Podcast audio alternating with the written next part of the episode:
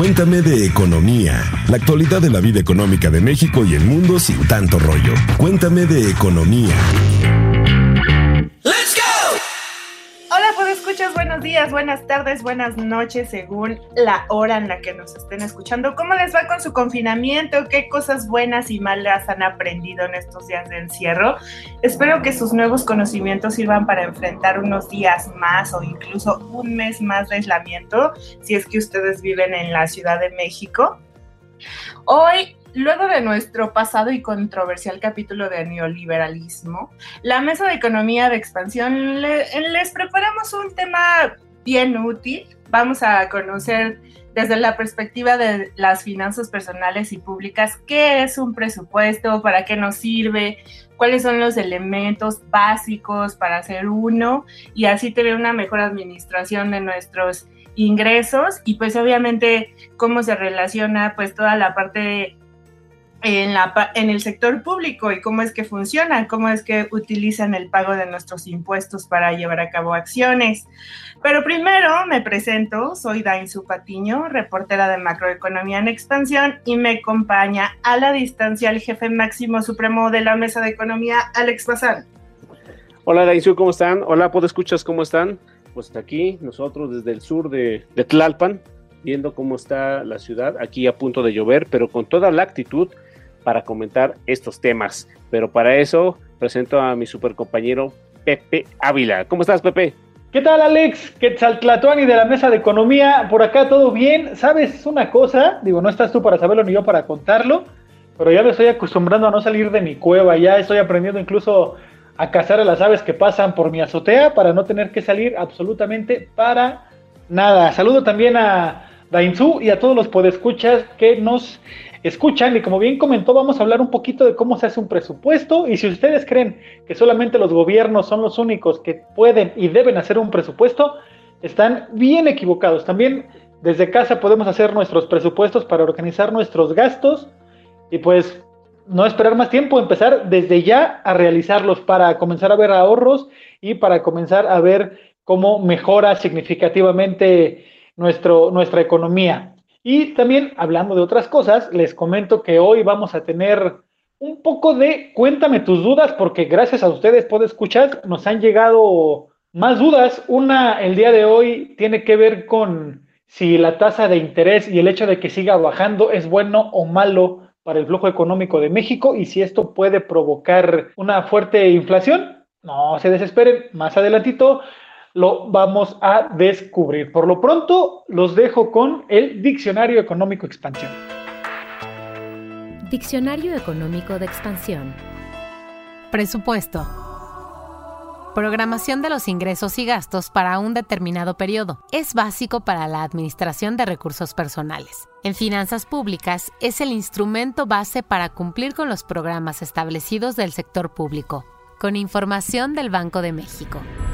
Pues después de haber escuchado la definición, encontramos diferentes conceptos básicos. Como les platicaba al inicio del programa, abordaremos el punto, el tema desde el punto macro, que es el de las finanzas públicas y que en México lo lleva la Secretaría de Hacienda y Crédito Público y desde el punto de las finanzas personales, que lo puede aplicar cualquier persona que quiera tener un mayor control de sus ingresos y pues ver en qué los gasta, cómo es necesario ahorrar.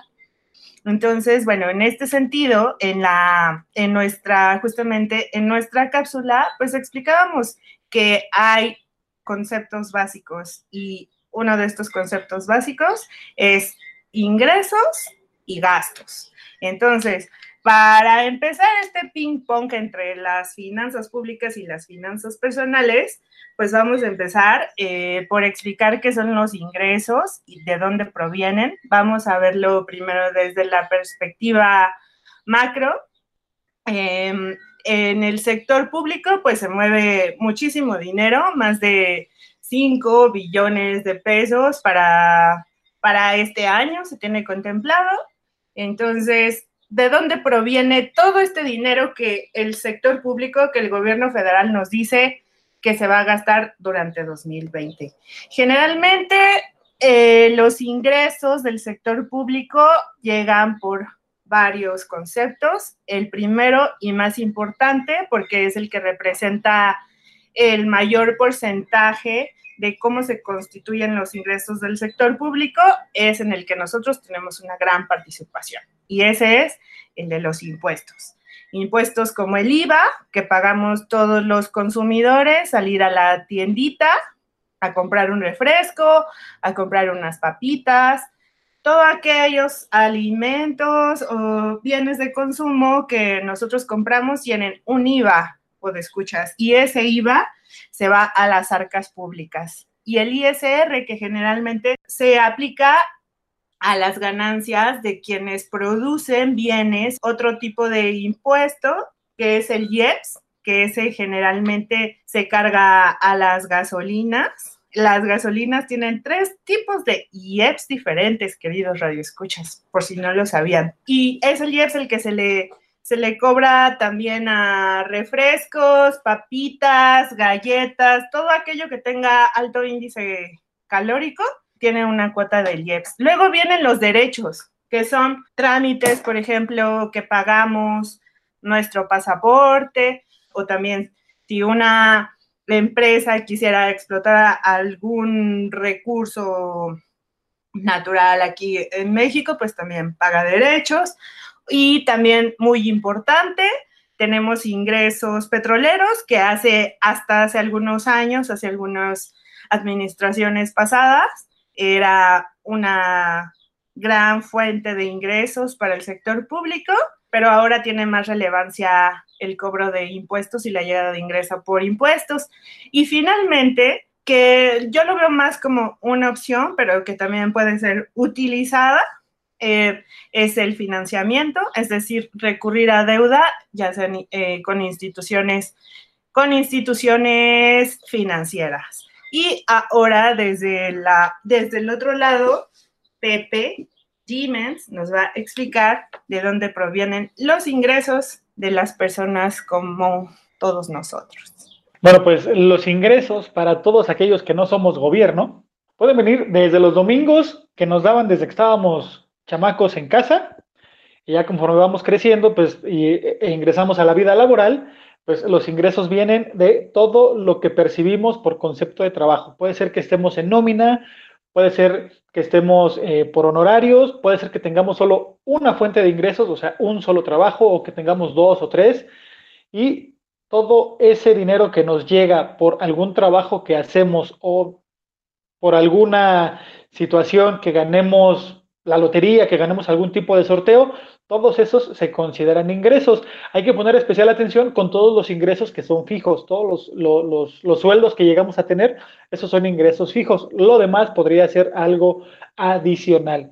Y en dado caso de que necesitáramos financiamiento para comprar un auto, para comprar una casa, o simplemente quieres cambiar la lavadora, quieres cambiar el comedor, quieres cambiar un sillón de tu sala y no te alcanza, puedes pagarlo con una tarjeta de crédito a meses sin intereses o acudir a alguna institución bancaria o alguna financiera para pedir un préstamo y así tener recursos para ese gasto que quieres hacer en ese momento y lo vas pagando poco a poco. Así es, Pepe, y un poco entrando ya más complicada la situación, eh, pues eh, un poco como, como comentaba Daisu y como, y como comentaba Pepe, es, bueno, ¿qué tipo de ingresos son?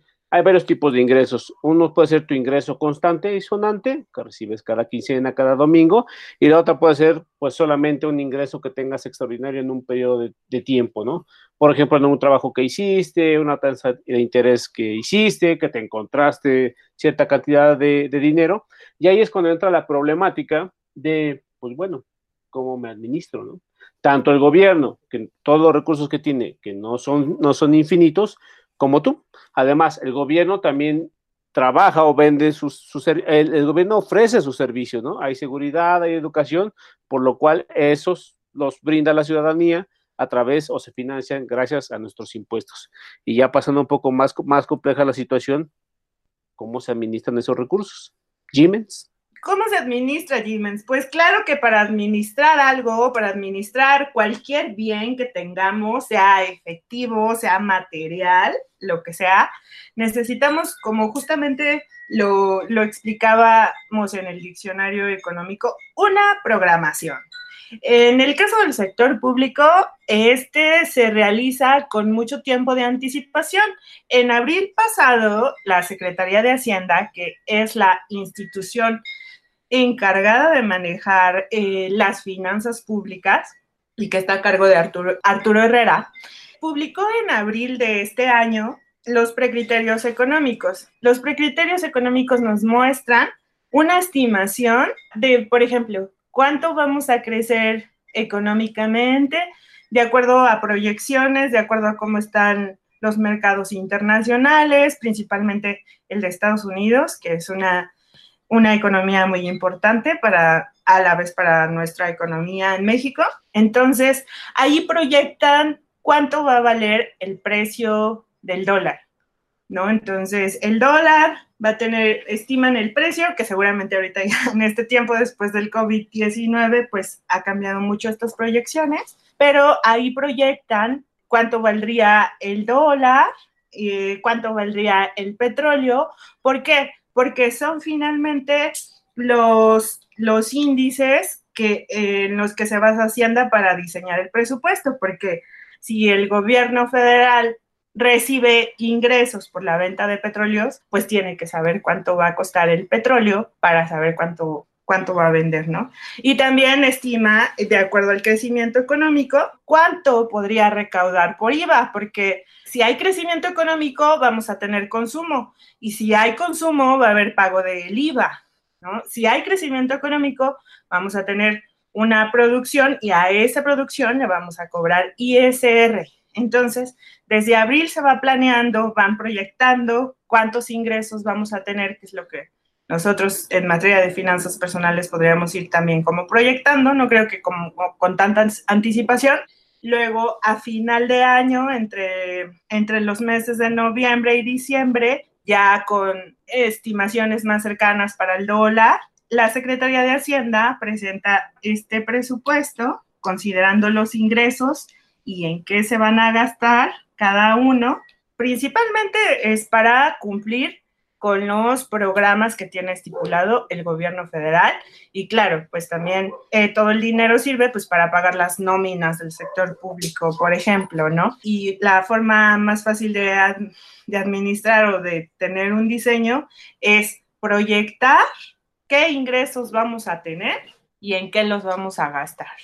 La Secretaría de Hacienda lo hace cada año, pero en el caso de las finanzas personales, podría ser en un año, puede ser en un mes. ¿Tú qué opinas, Pepe? Pues mira, para las finanzas personales no es tan complicado porque generalmente nosotros hacemos pagos mensuales o bimestrales, ¿no? Entonces, de todo lo que recibimos, tenemos que hacer la cuenta de lo que vamos a gastar. Hay varias formas para esto. La más efectiva siempre es anotar todo lo que gastamos.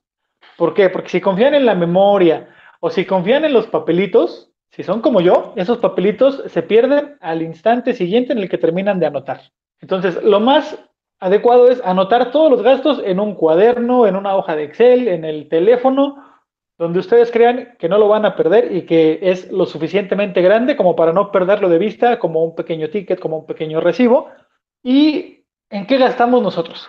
Nosotros pagamos servicios, pagamos agua, pagamos luz, teléfono, internet, pagamos también ciertos impuestos como el predial.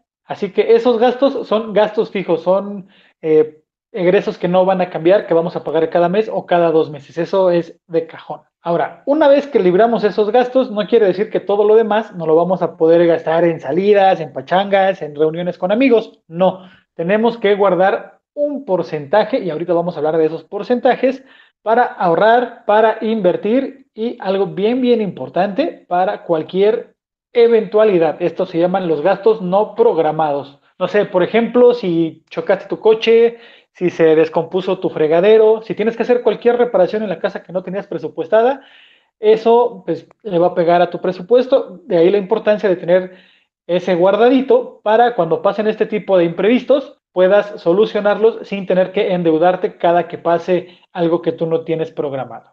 Eh, justamente como lo explicas, eh, quisimos hacerlo como esto muy a la par para que vieran como cómo es muy parecido. El presupuesto es un concepto muy, muy general y que puede ser aplicado en muchas cuestiones. Este, en el caso del sector público, por ejemplo, les comentaba que ellos proyectan sus precios, ¿no? En el caso del petróleo, por ejemplo, dicen que ya es mucho decir ahorita en este tiempo, que va a valer 18 em, dólares el barril de la mezcla mexicana. Resulta que no se comportó en 18 al siguiente año, 18 dólares, y entonces en promedio costó 22 dólares.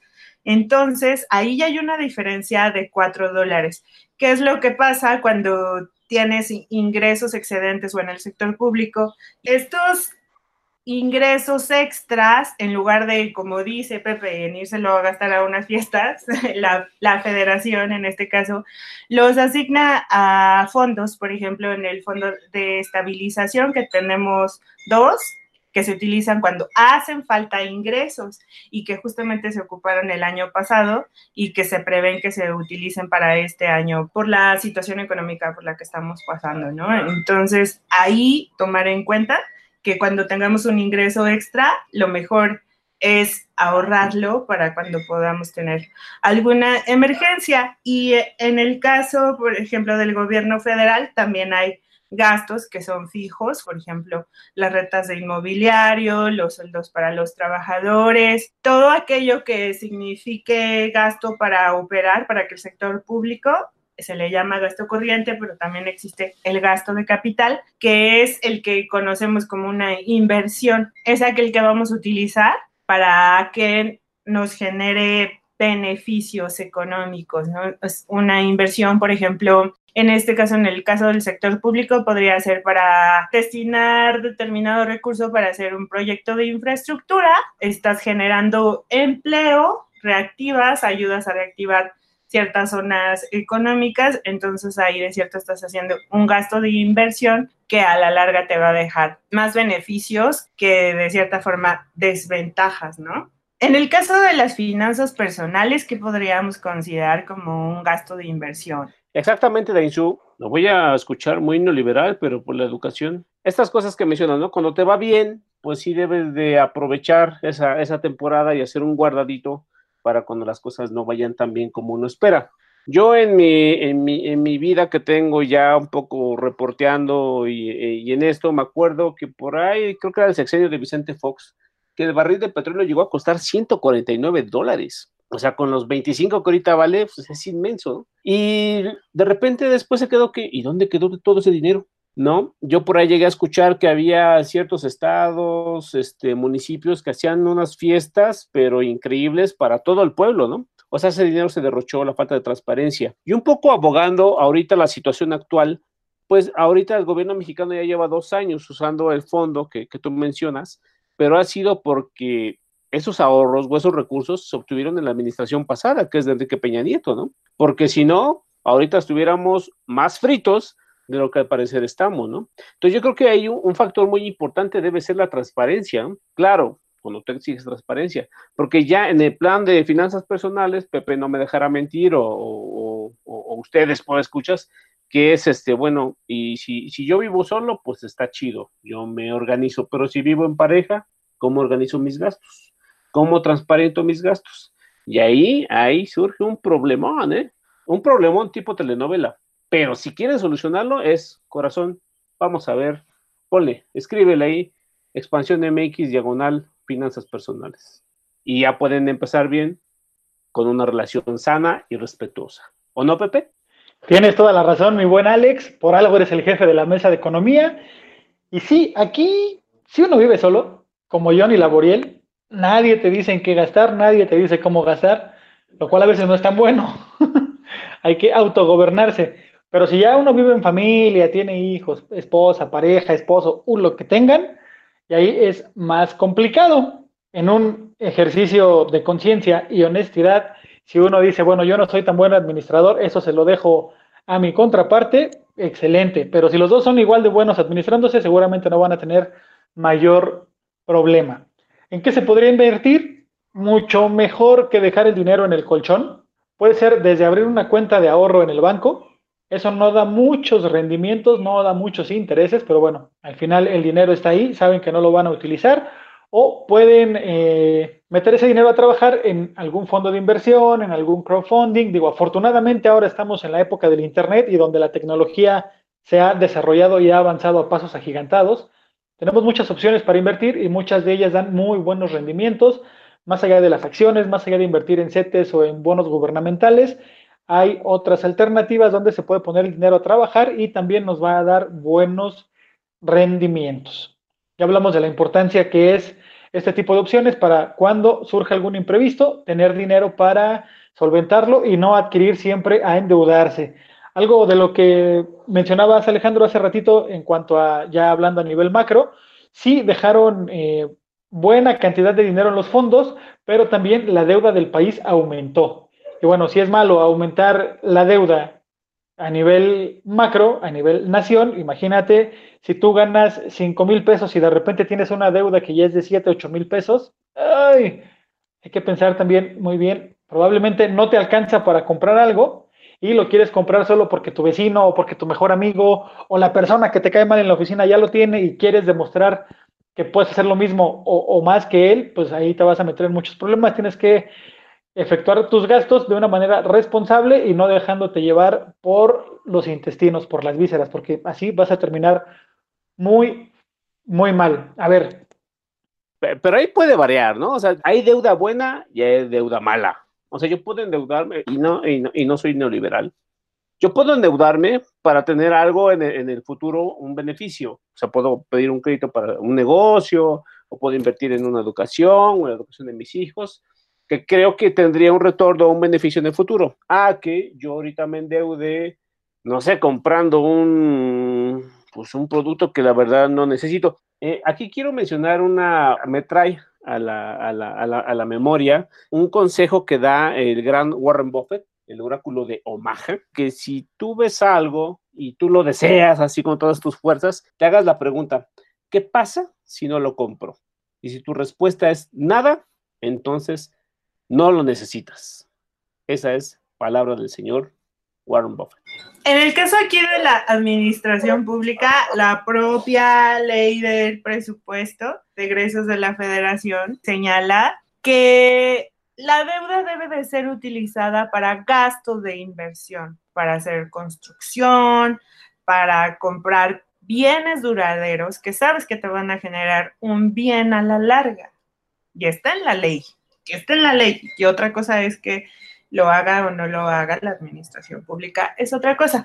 Pero es una de las máximas en materia de finanzas, que justamente el financiamiento, por ejemplo, no lo utilices. Eh, sabemos, claro, que hay condiciones muy difíciles de pronto, que no lo utilices, por ejemplo, para pagar el súper, pagar el súper con crédito o a mensualidades o en el caso de la administración pública, nuestros amigos de México Evalúa, por ejemplo, señalan que no se debe de utilizar para, para la nómina de los trabajadores, que es como lo que sí se ha hecho en sexenios anteriores, ¿no? Recurrir a deuda para pagar gasto corriente. Y eh, hablando de qué hacer y qué no hacer cuando te endeudas, lo mismo pasa eh, a nivel personal. Si tú dices, voy a pagar la cena de aniversario con mi pareja a meses sin intereses, vas a tardar por lo menos tres meses pagando una deuda que te tardaste hora y media, dos horas a lo mucho en terminarte, ¿no? Entonces ahí, si vas a, si vas a adquirir este tipo de deuda, que sea un bien duradero, un refrigerador, una lavadora, una casa, un auto, y también es importantísimo que no exceder tu nivel de endeudamiento. ¿Cuál es este? Después de que pagas todo lo que tienes que pagar, la renta, la mensualidad de la hipoteca, la mensualidad del auto, la colegiatura de los niños, los servicios, después de que pagas todo lo que tienes que pagar, de eso que te sobra, el 30% es tu capacidad de pago. Esa, esas deudas que tú llegues a adquirir no deben exceder ese 30% porque si no, te vas a meter en problemas de liquidez. Vamos a poner un ejemplo. Si a ti te sobran eh, 10 pesos, tu capacidad de pago van a ser 3 pesos, después de que hayas pagado ya todo. procura de que los, los, gastos mensuales que hagas por concepto de algún crédito no rebasen ese 30%. Y también algo de, de, lo que recomiendan especialistas como Luis Rubén Chávez, quien es CEO y cofundador de Yo Te Presto, que destines entre el 25 y el 30% de tu ingreso para gastos de vivienda, renta, mantenimiento de la casa o pago de tu hipoteca. Ay, no sé, a mí, a mí se me hace bastante complicado llevar un registro. O sea, yo no, yo lo admito, lo admito pese a que soy neoliberal, ahora en estos momentos, no llevo un registro de mis gastos. Y luego me han comentado, pues están peleando ahí las personas por, por querer llevar una buena administración de su dinero, ¿no? Yo lo que trato es como que de ajustarme. Tampoco, tampoco caigo en la austeridad eh, franciscana republicana muy famosa, pero sí trato de darme algún gustito cada, cada mes, cada, cada dos meses. No llevo una rigidez de que lo anoto, pero sí trato solamente de comprar cosas pues, que, necesito. ¿Y en qué cosas no perdono? Hay en la comida. O sea, me gusta comer y pues la verdad ahí sí gasto mucho. Ahí creo que es clave tener, ir proyectando con el tiempo en junio, que es mi cumpleaños.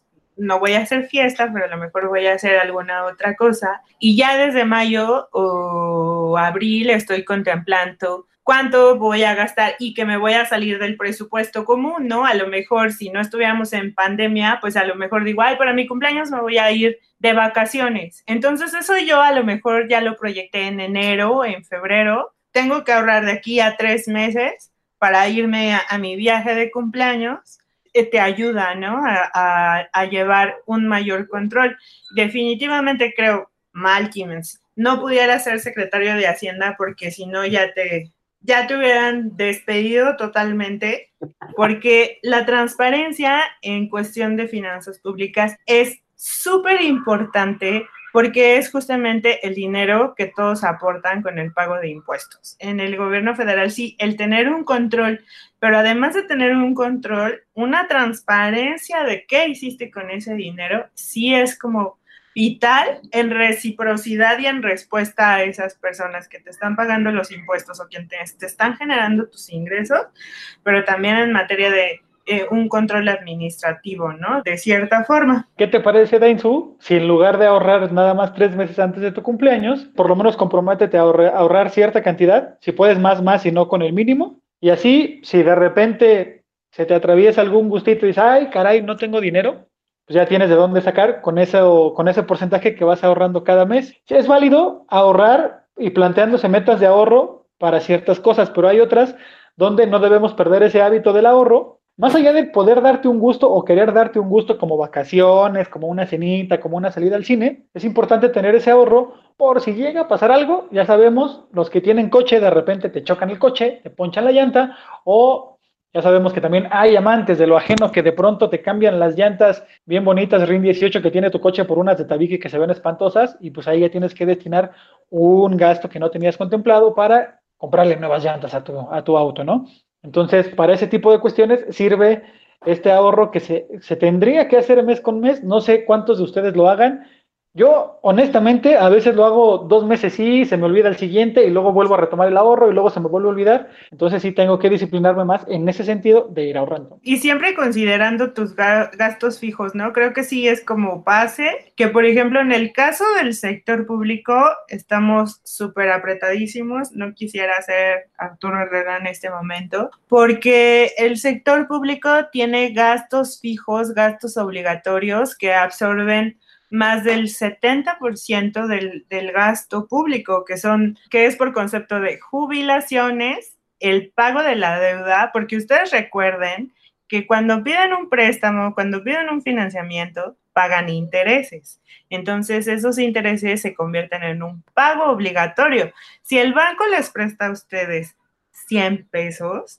pues al final les va a terminar cobrando, dependiendo de la tasa de interés, si les prestó 100, les puede llegar a cobrar 150, 200 pesos, 300 pesos, ¿no? Que es lo que de pronto pasa si es que te retardas con, tu, con tus pagos con el banco, ¿no? Bueno, les comentaba que los gastos obligatorios que absorben más o menos como el 70% del presupuesto público se van en el pago por pensiones, jubilaciones, el servicio de la deuda, que en español se les llama intereses, y los recursos que se les dan a los estados, a las entidades federativas. Las entidades federativas tienen un gran problema porque ellos casi no recaudan eh, impuestos en sus localidades. Hablo de impuestos locales, no de impuestos federales, pero bueno, eso nos llevaría a otro tema, pero sí. Exactamente, Daisu, y, y, un poco también tocando otra vez el tema de la deuda. Hoy vengo en un plan de abuelo, voy a dar puros consejos y puras frases. Pero ahorita me, me acuerdo de, de, otra, otra gran frase que es de un economista inglés muy famoso que se llama John Maynard Keynes. Si yo les debo un peso a ustedes, yo tengo un problema con ustedes. Pero si yo les debo un millón de pesos a ustedes, ustedes tienen un problema conmigo.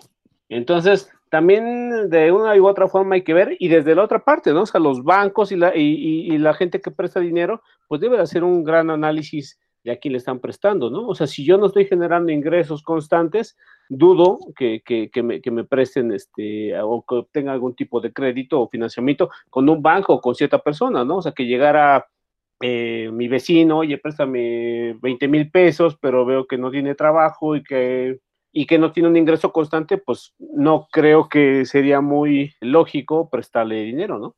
Que es un tanto el papel de aquí, en el caso del sector público, las calificadoras de crédito, ¿no? Que son súper archimega criticadas. Justamente lo que hacen eh, las calificadoras de créditos como Moody's, Standard Poor's, HR Ratings, es como justamente ver la situación de tus finanzas para que a partir de ahí les dan calificaciones a los países y esa calificación les representa un cierto riesgo o ciertos beneficios, dependiendo de cómo esté la economía, para prestar o no prestar dinero. Entonces, pues también considérenlo ustedes, porque también cada vez que les presta el banco dinero, pues también los bancos les ponen su calificación como usuarios de la banca. Así es, hay que tener muchísimo cuidado a la hora de pedir un crédito porque más allá de que de repente uno diga, pues ya no puedo pagar y no pago, se supone que los bancos tienen ciertas reservas y tienen ciertos seguros para que eh, todo esto, estas deudas, llamadas carteras vencidas, no les afecte.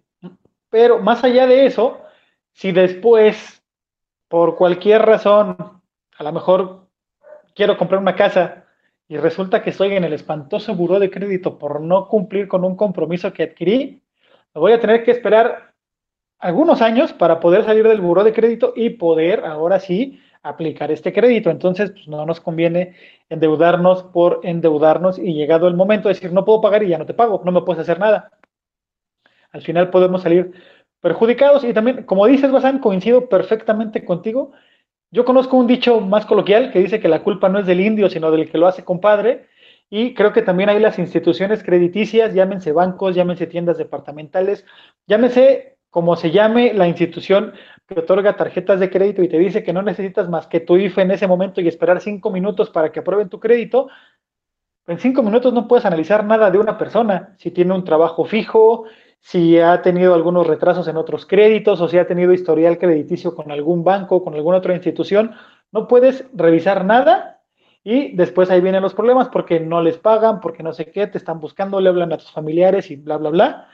Y pues al final ahí creo que ahí sería una responsabilidad compartida de aquellos que prestan o que ofrecen tarjetas solamente por ganar una comisión y de aquel fulano o aquella fulana que dice, ah, sí, me dan una tarjeta y no me piden nada, voy a comprarme la sala que quise y no, y tampoco han hecho un análisis de si van a poder cubrir las mensualidades o van a poder pagar en una sola exhibición, porque no todas las compras se pagan o se cargan a meses sin intereses. No todos los gastos que se hacen con una tarjeta se pueden parcializar, entonces hay que pensar muy bien antes de adquirir un tipo de deuda como este. Un crédito financiero, digámoslo así, no lo podríamos considerar como un ingreso, quizá como un fondo extra o como ingresos extra que pueden utilizarse bajo condiciones bien predeterminadas, ya sea, no sé, con sus familiares, con su esposa, con su esposo, con quienes compartan sus ingresos. Entonces, en este sentido, pues sí, es como importante no, no creer que es su dinero, más bien que es dinero del banco. Y bueno, y, y justamente, pues hablábamos de la deuda, hablábamos de el pago de intereses. En este momento, tanto el sector público como cada una de las personas que trabajamos para sobrevivir, estamos enfrentando una situación difícil. Eh, ha habido recortes de salarios, ha habido despidos, entonces hay quienes tuvieron ahorros, hay quienes no tuvieron ahorros, entonces, ¿en qué recortar frente, qué recortar frente frente a una crisis o qué hacer frente a una crisis. En el, caso, en el caso del sector público ha sido como un tema de debate que hemos estado abordando en nuestro sitio de expansión y que hemos estado publicando constantemente de si el gobierno se tuviera que endeudar o no endeudar para rescatar a empresas o no. Se ha, se ha desatado toda una coyuntura, ¿no? Especialistas consultados por expansión han referido que sería incluso organismos internacionales como el Banco Interamericano de Desarrollo o como el, propio Banco Mundial, eh, pues en este momento están haciendo referencia en que los gobiernos federales pudieran recurrir a financiamiento en el exterior, a deuda en el exterior, para poder rescatar o para dar apoyos a las empresas y a los trabajadores, ¿no? El presidente Andrés Manuel López Obrador ha sostenido que no se va a recurrir a deuda en este momento porque el hecho de recurrir a deuda generaría más pago por el pago de los intereses para adquirir esta deuda. Y entonces, como ya tenemos muchas presiones por los pagos obligatorios que les contaba en este momento, lo de las pensiones y lo de las participaciones para los estados y todas estas cuestiones. Entonces, el, lo que dice o señala el presidente es que si recurriríamos a más deuda, pagaríamos el costo de esta deuda, se incrementaría y entonces ya no tendríamos para los programas sociales. Pero por la otra parte, lo que argumentan los economistas de organismos internacionales, de instituciones financieras, es justamente lo que comentábamos en este momento, ¿no? Deuda, pero deuda que veamos que nos pueda generar un beneficio. En este caso, por ejemplo, si se da para apoyo para pequeñas y medianas empresas, pues sería un apoyo para mantener a las empresas con el objetivo de que cuando salgamos de esta epidemia, esas empresas todavía sobrevivan, ¿no? Y entonces, va, al estar vivas estas empresas, la gente podría tener a dónde regresar a trabajar y llegar a una recuperación económica más rápida, ¿no? Bueno, es como un poquito más difícil en materia macro, en materia de finanzas públicas, pues yo ya de entrada recorté mi servicio de video premium y pues también de cierta forma estuvo bien porque finalmente pues ya en mi casa nada más nos este, vivo con una roomie y entonces ya nada más nos quedamos con una cuenta que pagamos a la mitad. El hecho, por ejemplo, también de estar preparando comida en estos momentos en casa y no salir, pues nos está generando un ahorro.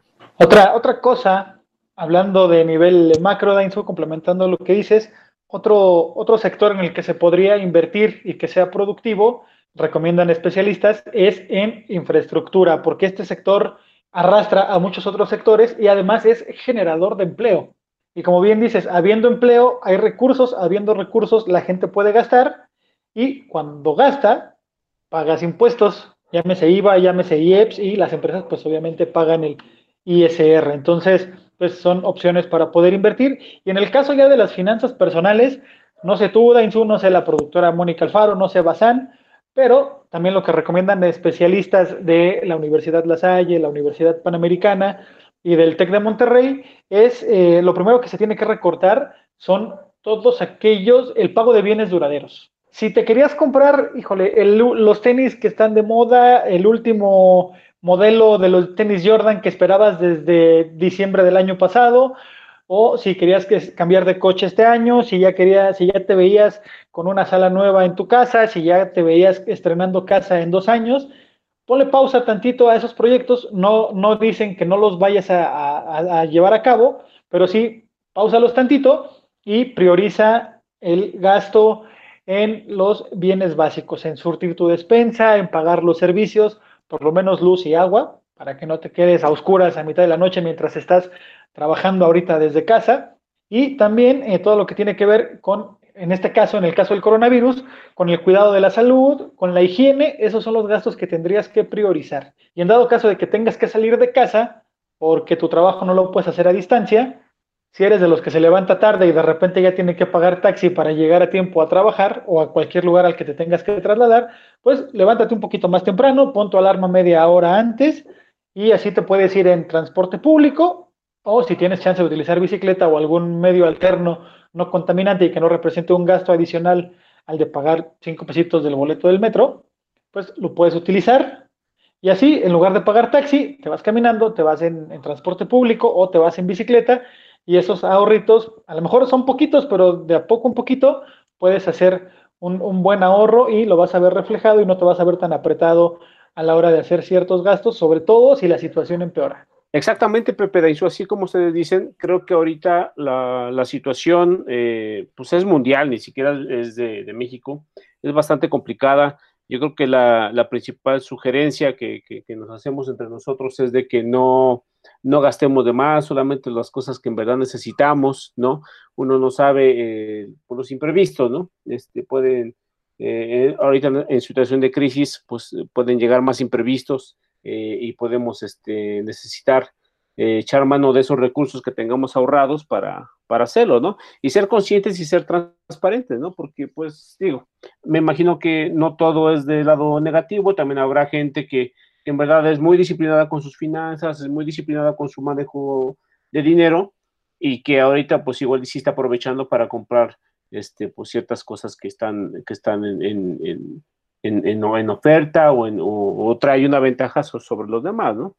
Pero yo creo que sí, sí es muy importante eso, que cuidemos el dinero. Al final de cuentas, el dinero es producto de nuestro trabajo, no nos lo regala nadie. Pues invertamos en nosotros, consintámonos, ¿no? Todo con medida, nada con exceso. Y claro, y en materia de finanzas públicas, pues sí, es como suele ser un poquito más difícil.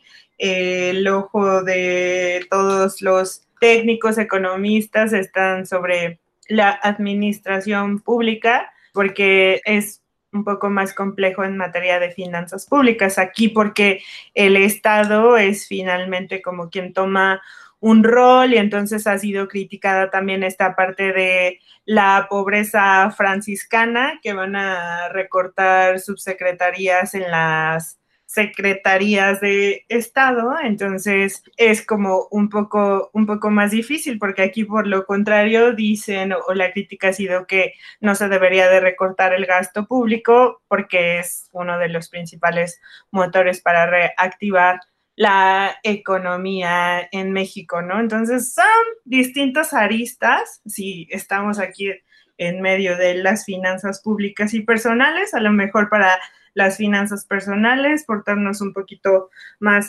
más austeros y pues en el caso de las finanzas públicas, ante la menor llegada de ingresos que vamos a tener por un menor crecimiento económico, llegar a hacer un balance entre ese gasto que es totalmente obligatorio y necesario y a lo mejor sí considerar eh, gastos o generar ahorros, pero que esos ahorros o, ese dinero que estás ahorrando, que estás quitando de algunos rubros, se vaya para atender la emergencia, ¿no? O que se vaya para gasto, que represente un beneficio para la, para la población. En este momento, basiquísimo, escuchas control y transparencia para, para el presupuesto, lleven un registro mensual, semanal de sus gastos.